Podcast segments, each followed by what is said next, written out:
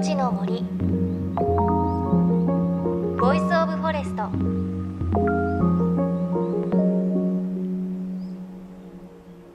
おはようございます。高橋真理恵です。さあ12月師走となりました。本当に1年早いですよね。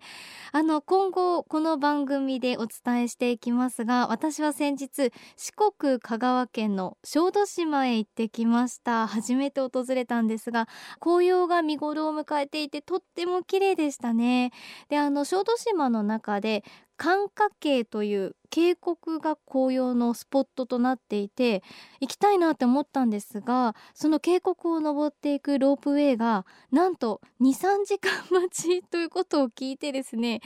ちょっと諦めまして近くにあるダムから紅葉をね見上げてたんですがそれでも十分綺麗でしたね。であの小豆島へはオリーブの取材で伺ったんですがそのオリーブの取材の模様は今後お伝えしていきます。さあ JFN38 曲を結んでお送りします。命の森 Voice of Forest。この番組は鎮守の森のプロジェクトをはじめ全国に広がる植林活動や自然保護の取り組みにスポットを当てるプログラムです。各分野の森の賢人たちの声に耳を傾け森と共存する生き方を考えていきます。さあ今週は先週に引き続き狼と森の研究所朝倉博さんのインタビューです。朝倉さんは日本では絶滅してしまった狼を復活させれば鹿やイノシシの食害もなくなり豊かな自然も復活するはずだと訴えている方です。狼がいなくなってしまった森に再び狼を戻すと何が起こるのか先週はまず鹿が逃げ回るため一箇所で食事ができずその結果森の植物がすぐに復活すると朝倉さんは説明していました。そしてその次の段階はどうなるんでしょうか。実は海外では実際に狼の再導入を行い効果を生んでいる土地があるんです。狼を森に放す実験として、はい、あのアメリカのイエローストーン国立公園で実験を行ったということで、はい、これはどういったものだったんですか、はい、あのアメリカではですね白人が入植してからずっとですね野生動物をこう取り尽くしてきたんですね。はい、であの最後に残っていたのがあのバイソンとか鹿でそれもほとんどいなくなってしまったんです。そこにまあ、白人が好む牛を放牧したんですね。でそうすると狼は残ってましたんで、えー、それを捕食するわけです。そうすると放牧している牧畜業者にとっては彼らは敵になってしまうんです。狼が、はい、えー、で、えー、狼が殺されて、えー、全くいなくなってしまった。でそうするとですね、まあ、その頃、えー、鹿はあのむしろ人間が干渉するために増やしたいと思ったんですけども増えすぎてですね止まらなくなってしまったんですね。だからまた今度は人間が間引きしてということをやってたんですけれども今度は、えー、動物愛護のような、えー、運動が都市部に起きてそれも止められてしまっただからあの鹿が増え放題になってしまったところなんですよ。これ日本で起きてるのとほぼ同じことですよね。であのいろんな研究も進んできてですね狼があの重要な役割をしていると。そういった認識がですね広がってイエローストーンには狼が必要ではないかという議論が始まったのが1970年代、はい、で20年間かけて国民的な議論をしてですねイエローストーンに狼を再導入しようということになったんですね。それが1995年です。えーで合計31頭の狼が再導入されました。でそれが約200頭まで一時増えました。あのそしてその過程で鹿、えー、あそこで言うとエルクという大型の鹿なんですけども、うん、200キロぐらいある鹿なんですけどそれがあのだんだんだんだん減ってですね一時期、えー、最大1万6,000頭いたと言われているエルクがあの今4,000頭を切るぐらいまで減ってるんですね。まあ実際に導入する前はあの狼が捕食する数だけしか減らないというふうに考えられてたんですね鹿が。ええですけど入れてみて分かったことは狼が入ってきたらエルクが草を食べていた条件のいい場所から条件の悪い場所に移らざるを得なかった、ええ。そしてあの狼に対する恐怖を感じてですねあの妊娠率も下がったというんですね。でそれも合わせて捕食の数とその恐怖効果合わせて劇的に減っていったと。へえ。鹿の数がものすごく減って狼だけがいっぱい増えちゃうとかではなくて何ですか、はい。お互いバランスを取れた数で。はいあの鹿が減ればあの狼は一旦減ります、ええ。えーそうすると狼の捕食効果がなくなるので、えー今度は鹿が増え始めます。ええ。で鹿が増え始めると狼もその餌を食べてあの増える。だから追いかけているんですね。ええあの増えたり減ったりをして。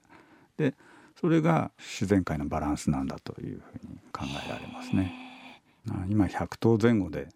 推移しているようです。あのイエローソン公園の中ではですえね。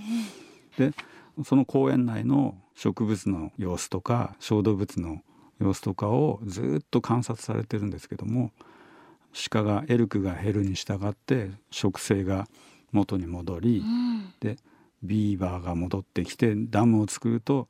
川の魚も戻ってきた川の姿まで変わったあのそれが YouTube でですね流れてます、へうんえそれ以上になってますね、ビフォーアフターみたいな感じですか、えーそうですね。じゃあその実験は成功ってう、いうん大成功です。ことですよね、はい。だからへ捕食者がええ世界の緑をこうす救っているんだという仮説はあのイエローストーンで実験されてあの確認されている段階だということなんです。すごいですね。すごいですよね。うん本当に面白い実験なんだと思いますねう。んで今あのアメリカの話伺いましたが あの実はヨーロッパで今狼が増えているんですか？はい、増えてますね。ヨーロッパでも、えー野生動物の保護の条約が結ばれました。で、あの EU に統合されてから、まあ、29カ国ぐらいですかね。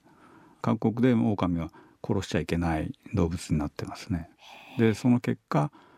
ヨーロッパ全体で増えています。ヨーロッパでは狼はどんな風に増えていったんですか？あの1970年代に残っていたのはあの東ヨーロッパのポーランドとかルーマニアそれから、えーイタリア半島スペインそれぐらいだったんですね、ええごくわずかにいることさえわからないぐらいあの少なくなっていたんですけどもそれが増え始めてあのイタリアではまあ560頭いたかいないかって言われてたのが今1,000頭から2,000頭ぐらいに増えてるんですね。でスペインでも、えー、2,300頭だったものがあの1,000頭単位に増えているそれがあの中央のフランスとかドイツに向かって、えー増え始めてるんですよね。移動してるんですか？移動してます。あの増えてこう若い狼がですね自分の縄張りあの家族を作るために移動するんです。長距離かなり移動するんですね。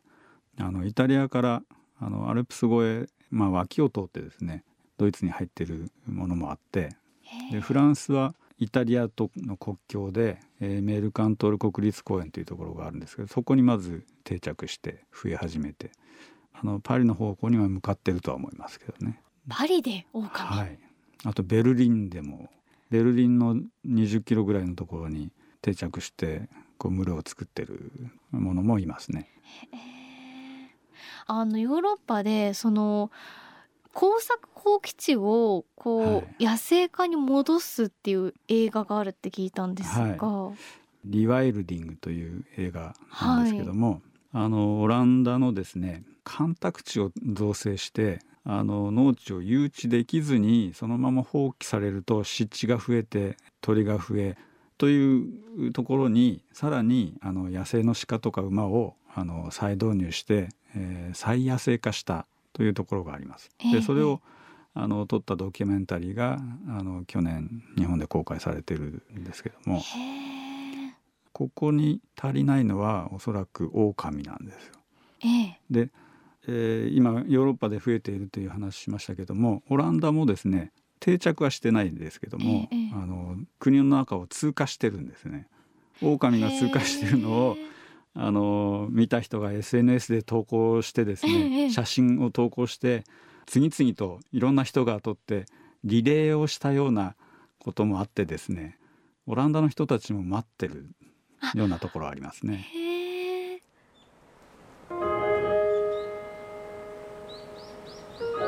命の森。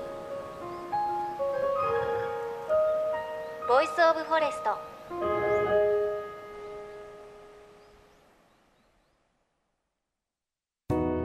JFN38 局では東日本大震災で被災した沿岸部に津波から命を守る森の防潮堤を作る鎮守の森のプロジェクトを支援する募金を受け付けています。この命を守る森づくりに取り組んでいる AIU 損害保険株式会社では中小企業を災害や事故から守る損害保険のラインナップビジネスガードを提供。AIU では法人会納税協会会員からのビジネスガード新規契約企業1社に対しどんぐりの苗木1本を植樹する活動を行い被災地の復興全国の防災減災に取り組んでいます。詳しくは番組のブログをご覧ください。命の森 Voice of Forest。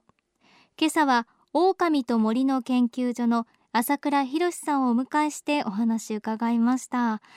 あの朝倉さんが活動する狼と森の研究所については Facebook で情報発信していますのでぜひチェックしてみてください。またお話に出てきた映画新しい野生の地リワイルディングはメジロフィルムズという会社が自主上映会の募集もされているそうですので気になる方リワイルディングで検索をしてみてください。私もねすごく見てみたい映画です。そして今日メッセージいただいています。新潟県のラジオネーム完全納豆さん50代男性の方。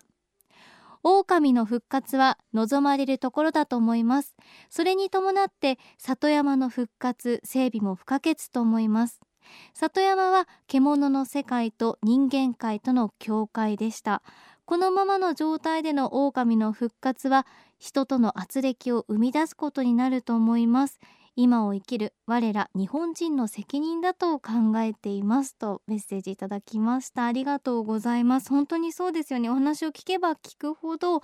狼の復活というか日本にもぜひ狼を戻してほしいなっていうことを思いますよね。ただあの完全な父さんもおっしゃっていますけれどもやっぱり狼が例えば戻ってきたところで狼だけ頼るだけじゃなくて私たちがそれこそねこれをきっかけに里山についてですとか考えなくてはいけないなというふうに思いますよね。